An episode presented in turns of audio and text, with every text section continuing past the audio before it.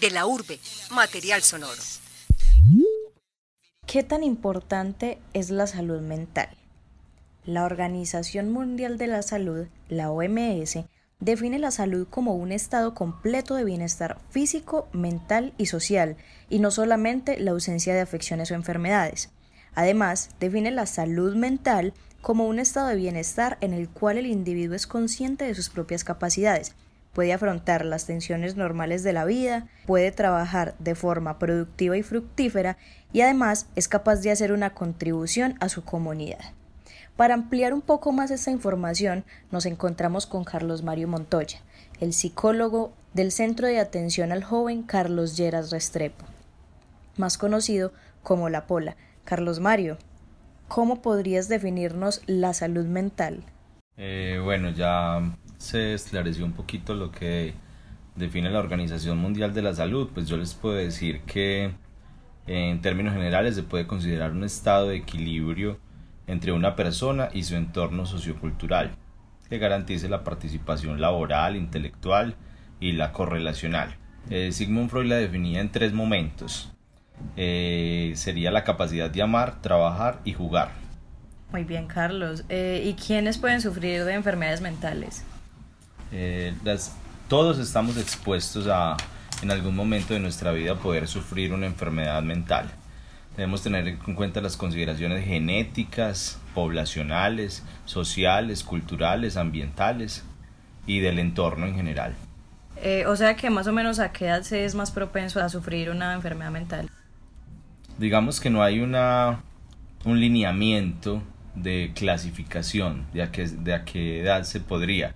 Sin embargo, hay enfermedades mentales características de de chicos jóvenes y hay enfermedades mentales características de gente adultos muy mayor, tercera edad y, y en general pues. Eh, ¿Y la familia juega algún papel importante en cuanto a la salud mental de las personas? La familia totalmente importante. Eh, una familia bien constituida física y mentalmente eh, va a hacer que pueda reforzar estrategias de afrontamiento durante tu desarrollo evolutivo. Una familia bien constituida es sinónimo de autocuidado, autonomía, autoestima, mecanismos de defensa. Eso quiere decir que una familia que no esté constituida desde esos pilares puede concebir una persona enferma mental. No necesariamente. Lo que sí es que la familia bien constituida puede reforzar esquemas mentales débiles y hacer que estos esquemas puedan afrontarse de una forma más adecuada. El papel de la familia principalmente es el acompañamiento. Eh, facilita la introyección de la norma del chico en desarrollo, de la, del sujeto en desarrollo. Eh, facilita el desarrollo de mecanismos y estrategias de afrontamiento. Facilita el control de impulsos. Es la primera institución donde, los, donde el niño y el joven, la joven, eh, se ven inmersos en las relaciones interpersonales. Por ejemplo, un niño que está constituido en una buena familia eh, va a tener la posibilidad del afecto, de la compañía, de el acompañamiento, va a tener la posibilidad de resolver temores, de resolver ansiedades, de resolver inquietudes a más temprana edad. Eh, una persona que está sola, pues va a estar caracterizada más por, por algo de desesperanza, de soledad, de ansiedad. Los, sus mecanismos de resolución de conflictos van a estar expuestos a lo que se encuentre quizás en la calle, quizás en un tío, quizás en, en alguien distante, que sobre el papel podrían no ser los mejores. Sin embargo, una, una mala familia una familia mal constituida no es sinónimo de trastorno mental, pues que quede claro. Eh, no necesariamente un hijo de padres separados, de padres drogadictos, de padres ausentes, es un chico desquiciado. No, lo que pasa es que pues digamos que las estrategias de trámite en el lenguaje, en lo subjetivo, se pueden dar más fácil si hay un buen acompañamiento familiar. Un ejemplo, un ejemplo concreto de una situación de una buena familia, una de las mejores familias más prestigiosas de Colombia fue el caso de Juliana, la niña que fue abusada y asesinada cruelmente por una persona que era hija de una familia bien constituida y con todas las posibilidades económicas. Bueno, otra pregunta que tengo al respecto sobre la salud mental es que si una persona padece de, de una enfermedad mental, eso conduce directamente a actos violentos. No necesariamente. Consideraría yo que es más una percepción social. Las personas estamos acostumbradas a, a, delimitar ciertos patrones de comportamiento como algunos que tienen algunos trastornos mentales y relacionarlos directamente con, con violencia.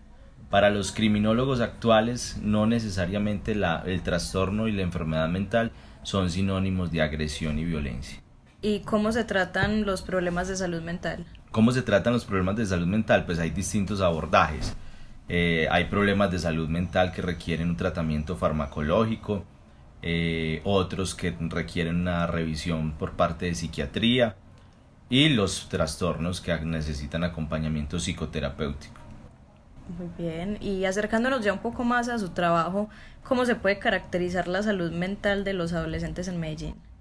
Los adolescentes en Medellín percibo yo por mi formación práctica están muy expuestos, están expuestos a son vulnerables, son vulnerables a estar solos, a la falta de acompañamiento por parte de sus padres, a la justificación de ciertos patrones comportamentales. Los veo muy vulnerables en muchos aspectos, no han construido una autonomía como se requiere, un autogobierno, una autorregulación. Eh, están inmersos en cualquier posibilidad de que te ofrezcan drogas, de que te ofrezcan sustancias psicoactivas. Y esto hace que los, los jóvenes, los adolescentes sean muy vulnerables y, y caigan fácilmente en problemas que van a terminar, van a tener como consecuencia un problema mental, una enfermedad mental. Eh, todos los reclusos que hay allá en el centro de atención son, pues están necesariamente enfermos mentalmente. No. De hecho, de hecho no están enfermos mentalmente. Entonces, ¿cuál es el papel que juega? Lo que pasa es que ellos tienen un diagnóstico mentalmente, ¿cierto? a ellos eh, eh, uno trata con esos muchachos y bueno mm, eh, digamos digamos que yo que los puedo ver los puedo percibir yo no veo un loco pues yo no veo un trastornado mental yo veo un, problema que incurrió en actos delictivos en actos antisociales en eso se llaman actos disruptivos realmente es el término que se utiliza en, pero eso tiene una clasificación diagnóstica en un manual que se llama el DSM-5, que es un manual de diagnóstico de trastornos mentales.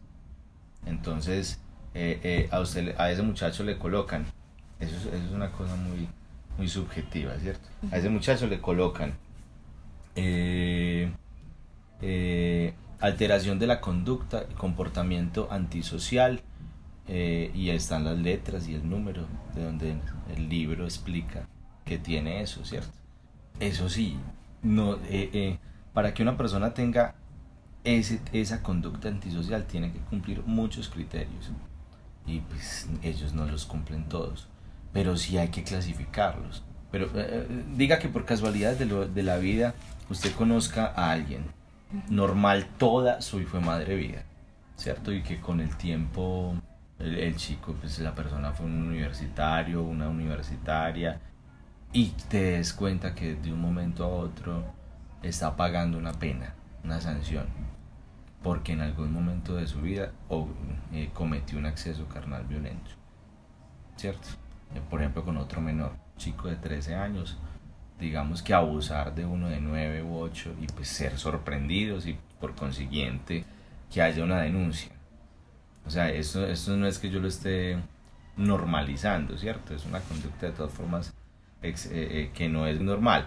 Sin embargo, los, los niños los, pues hay a veces los adolescentes y, y, algunos niños pues están en unos periodos de exploración más, más adversos, más fuertes pues y hacen cosas. Pero si a vos te pilla que es de 14, está aquí pues metiéndole la mano al de, al de 9, pues, sea, lo, un papá arma un escándalo. Que es justificado, ¿cierto? Que es justificado. Pero que se pudiera tratar terapéuticamente, ¿cierto? Sin necesidad que el muchacho termine en la cárcel. Yo ya tengo un muchacho que es súper bien en medio de una situación dificilísima, dificilísima, porque él fue víctima de abuso. Más adelante fue victimario, entonces también abusó. Cuando a él lo descubrieron, él confesó que había sido víctima de abuso y que había sido un tío. Ese tío se suicida. Y, fue, y era una de las personas más, más representativas en el núcleo familiar en el que él vivía. Entonces ese man carga con que fue abusado, con que abusó y con que pues de una forma u otra se siente culpable por un suicidio. Claro. Muy y el pelado es universitario. Pues, o sea, es, uno, pues es un chico ejemplar que tuvo una conducta desadaptativa en un momento, en un momento de su vida no sé. Pero bueno, si hay que clasificarlos, hay que, hay que decir que tienen, bueno, podemos decir que presentan algún tipo de trastorno que se acoge al manual de diagnóstico. Pues digamos que requieren de una clasificación ya que cumplen con ciertos criterios diagnósticos. Estos criterios diagnósticos los avala el manual de diagnóstico de SM5 y muchos de los chicos allí cumplen con la mayoría de los criterios. ¿Y cuál es el papel que juega entonces el psicólogo en la institución? El psicólogo en la institución, Carlos Lleras, eh, está llamado a ser parte del proceso de justicia restaurativa que se implementa en la institución. Este proceso consta de tres ejes fundamentales. Uno que es la responsabilización del sujeto frente al delito, que éste sienta culpa, que reconozca que cometió una falla. El segundo momento es la reparación, que va acompañado en consecuencia de la toma de conciencia de, su momento, de su acto delictivo, eh, o se ofrece una reparación a la víctima. La reparación no necesariamente es de tipo económica, puede ser a, partir de, del perdón, del reconocimiento, de la sensibilización frente a la falta y las, y las personas víctimas en este caso. Y el tercer momento es una redignificación social, donde la persona ya ha cumplido su sanción, ya ha hecho su proceso con un acompañamiento siempre, siempre psicosocial y está listo para volver a ser una persona de bien y estar en su barrio, en su sociedad, sin que siga siendo estigmatizado como un delincuente. ¿Y qué pasa si una persona no cumple con esas tres etapas del proceso? Pues el centro de atención apunta al cumplimiento del proceso. Hay quienes cumplen con un proceso con responsabilización y otros que cumplen con un proceso simplemente mientras cumplen su sanción. Eh, eh, la idea es que siempre, siempre el psicólogo está allí para determinar qué factores pueden incidir en la, en la, en la mejoría de su proceso o, o, el refuerzo de su responsabilización frente al acto. Entonces, eh, ¿en qué momento comienzan los usuarios sancionados eh, el proceso psicológico al que te acabas de referir? El proceso psicológico, la atención psicológica, el acompañamiento se da desde el mismo momento en que ingresa. Eh, hay una casa donde inician el proceso de adaptación los chicos que recién entran al centro de atención. Allí reciben atención por parte de terapia ocupacional, por parte de psicología, trabajo social. Siempre se está muy pendiente de los muchachos con el ánimo de que vayan conociendo lo que ofrece la institución, el proceso de justicia restaurativa y obviamente el proceso de adaptación y sensibilización frente a lo que es estar sancionado y, cumpliendo una sanción. Por ejemplo, por ejemplo, estamos próximos a recibir eh, un chico que fue noticia en los últimos días, que es un, adolescente de 14 años, sindicado de cometer dos homicidios quien con anterioridad se le comprobaron otros 10. Él está listo para ser ingresado al centro de atención. Eh, allí estamos preparados para brindarle el acompañamiento necesario y facilitarle su proceso de adaptación. Conversaciones en De la Urbe. Recordemos que nos encontramos con Carlos Mario Montoya, el psicólogo del Centro de Atención al Joven Carlos Lleras Restrepo, más conocido como La Pola. Bueno, Carlos Mario, en redes sociales, ya que mencionas este caso que ha sido muy, muy, muy polémico, he visto que mucha gente se pregunta si realmente eh, el joven puede llegar a reinsertarse en la sociedad. En el centro de atención, desde que inicié mi formación, he descubierto que sí. Desde fuera todos tenemos la, la estigmatización social de que con, con un muchacho de estos no se puede hacer absolutamente nada desconociendo totalmente cuál fue su, su formación, su entorno, su situación, su consumo frente a las sustancias psicoactivas, el acceso a estas, la manipulación por personas adultas que lo llevaron quizás a cometer este tipo de actos. No todos los homicidas que se encuentran en el centro de atención son psicópatas, tienen ese tipo de trastornos, no. La mayoría han estado enredados en problemas de drogadicción, en problemas de plazas, en problemas de consumos y se han visto involucrados de una forma u otra porque ese mismo medio facilita en homicidios, en tratas, en extorsiones, en terrorismo. ¿Y ha habido algún caso en especial que lo haya hecho pensar lo contrario? Hasta el momento no. Eh, las personas que estamos allá Incluso yo era algo prevenido al momento de iniciar mi práctica con, con estos adolescentes y jóvenes, pero allí he descubierto que esos jóvenes también tienen un lado humano, también sufren, también son sensibles, también desean, también tienen carencias, también tienen deseos de amor. Eso me ha llevado a pensar que de una forma u otra el ser humano realmente se puede redignificar socialmente incluso aunque haya comenzado a delinquir a tan temprana edad. Totalmente. Eh, eh, muchos de estos jóvenes que empezaron a delinquir a tan temprana edad fueron víctimas iniciales de consumo de sustancias psicoactivas. Se encontraron un vendedor en una puerta del colegio, dentro del colegio, y de un, de un cigarro a otro, de un bareto a otro, terminaron enredados en una vida delictiva que a la cual quizás no tenían por qué llegar. Y realmente los jóvenes se toman en serio el trabajo del psicólogo, pues porque algunos supongo que deben hacer resistencia al proceso. Los jóvenes, como en toda acción terapéutica, eh, algunos generan resistencia, otros generan transferencia. Eh, en mi paso por la, por la pola, he encontrado unos chicos con mucha, mucha apertura de su interior, de su subjetividad, de su situación emocional, de su síntoma, de su sufrimiento. Eh, eso me ha llevado a pensar que en, en la mayoría de estos jóvenes hay algo por hacer. ¿Y cuál ha sido el caso más difícil que le ha tocado en ese aspecto? Eh, digamos que los, los casos eh, no van en en intensidad, pues como ligados a este es más difícil, este es más fácil. Eh, no, van, van, van ligados a, a vínculo, a vínculo terapéutico, a vínculo transferencial. Eh, no con todos los chicos se siente lo mismo.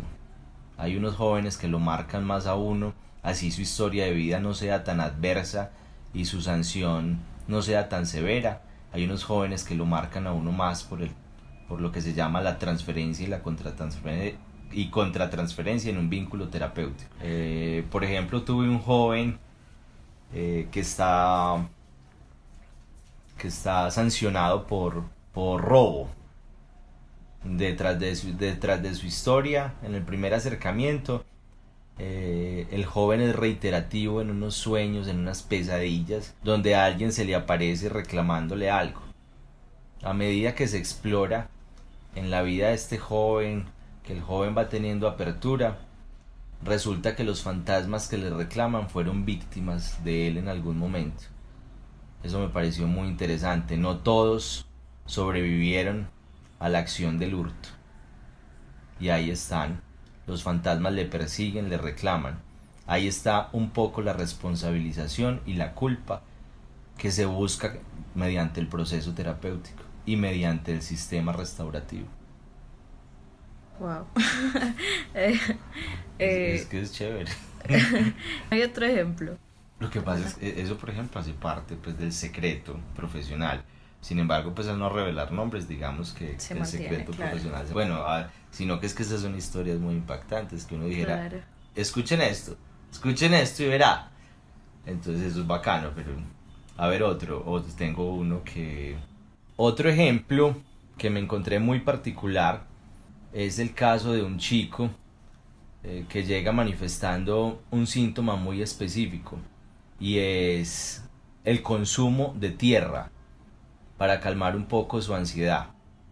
Al indagar por este asunto, eh, encontramos que el chico tiene un goce, un deleite, disfrutando las texturas, colores, olores y sabores de los pedazos de terrones que encuentra a su alrededor. Incluso vacía materas para satisfacer su gusto por la tierra. Dice que con esto calma un poco su ansiedad. Todo estuvo muy relacionado con el consumo de drogas que se dio desde los nueve años. Iba a la par, consumo de drogas, consumo de tierra, porque al no tener para pagar su consumo, terminó encontrándole gusto a la tierra. Increíble. Son casos muy, muy particulares supongo que no llegan como a cancillar de todas formas Es que el adolescente que delinque. No, es que será Valeria lo que es soltarse de eso, de, de la percepción de fuera. Una cosa increíble, increíble. Una cosa increíble porque, porque yo allá hice un, un, pues al principio hice una investigación, pues una investigación no. Eh, me metí a una página que se llama el CIA, que está, es una página ya de, de la clasificación de los adolescentes que llegan a la casa, el delito. Y uno, cada que miraba el delito, uno iba y entrevistaba a ese joven con una mirada distinta. Entonces yo no Claro. volví a ver el delito. Y la cosa tiene mucha más magia sin ver el delito que viendo. El efecto terapéutico es mucho más bacano. El delito termina siendo lo de menos. El delito siempre sale a expresión. Ellos cuentan qué hicieron. Cómo lo valoran, cómo lo, no lo valoran, si se responsabilizan, si no se responsabilizan. Ellos siempre lo traen a colación. Pero pues, uno lo, lo que ve es otra cosa. Otra cosa y pues ve la ansiedad, el sufrimiento de muchos, la, la necedad de otros. Allá hay unos que con los que no hay nada que hacer. Nada, o sea, que uno les hace acompañamiento y de todo, pero ellos no portan culo. Si vuelvo a salir, Sí. vuelvo a hacerlo. Si vuelvo a salir, voy a consumir. Si vuelvo a salir, es para matar a tal. Al final, pues si usted percibe eso como psicólogo, eso no se tiene en cuenta a la hora de, de que el joven cumpla, digamos, su condena y salga en libertad. Un, O- un, buen un buen proceso lleva a la revisión de la sanción. Si los chicos cumplen un buen proceso, los jueces tienen en cuenta ese proceso. Y eso puede incidir en, en que haya menos sanción. Este, ah, esta persona lleva un año, está condenada a, a 24 meses. Eh, eh, eh, a, a un juez le llegan informes trimestrales, cada 3, 4 meses de la evolución del joven. Cuando un joven está muy comprometido con su proceso y ha avanzado bastante en la justicia restaurativa, tiene la posibilidad de una revisión sanción y que le merme la pena. Y en un caso contrario, se les puede aumentar la pena porque pueden seguir representando un peligro para la sociedad o no. La pena no se les puede aumentar a menos que hagan un acto delictivo dentro de la misma institución. Eso pasa a ser, a eso pasa a una denuncia y a una nueva investigación y a un nuevo juicio. Entonces, ¿qué pasa con las personas que siguen catalogadas como peligrosas para la sociedad cuando cumplen su condena, por así decirlo? digamos que no es que sigan siendo peligrosas para la sociedad. Hay un acto, eh, en los casos de psicopatía, que hay un acto de discernimiento entre lo bueno y lo malo. Hay personas que definitivamente no alcanzan a sentir culpa y arrepentimiento por un homicida, por un homicidio, pero sí alcanzan a entender y a elaborar un acto de discernimiento y a cumplir un rol social sin acceder a un acto violento. Bueno, Carlos Mario, em, para finalizar, ¿hay algún comentario adicional o recomendación que quiera dar a quienes nos escuchen? Comentario adicional, recomendación adicional. Hay que construir más familia. Hay que acercarnos más a nuestros hijos. Hay que escucharlos más. Hay que dejarnos influenciar menos por las redes sociales. Hay que alejarse un poco más de los teléfonos, de las redes sociales. Hay que dejar de delegarle la responsabilidad del hijo a la señora que cumple los deberes en la casa a, la a una señora X que viene y los cuida de 2 a 6, de 6 a 2, dependiendo del turno de trabajo. No, yo pienso que, que como familia hay que apropiarnos más, más del rol de, de padres, de madres, que definitivamente un joven con buen acompañamiento tiene más oportunidad y más posibilidad de no caer en un fenómeno como el que atraviesa esta ciudad de Medellín, donde en cualquier esquina encontramos una plaza de vicio, encontramos un acto vandálico, encontramos un acceso carnal. El acompañamiento es importante, definitivo en, la construcción de, cómo tramita el sujeto sus deseos, sus pasiones, sus emociones. Bueno, Carlos Mario, muchas gracias por habernos acompañado. Esta entrevista fue realizada por Valeria Gómez con invitado especial Carlos Mario Montoya, psicólogo del Centro de Atención al Joven Carlos Gerardo Restrepo, más conocido como La Pola. En la coordinación Alejandro González y en la grabación y edición David Berrio. De la urbe, material sonoro.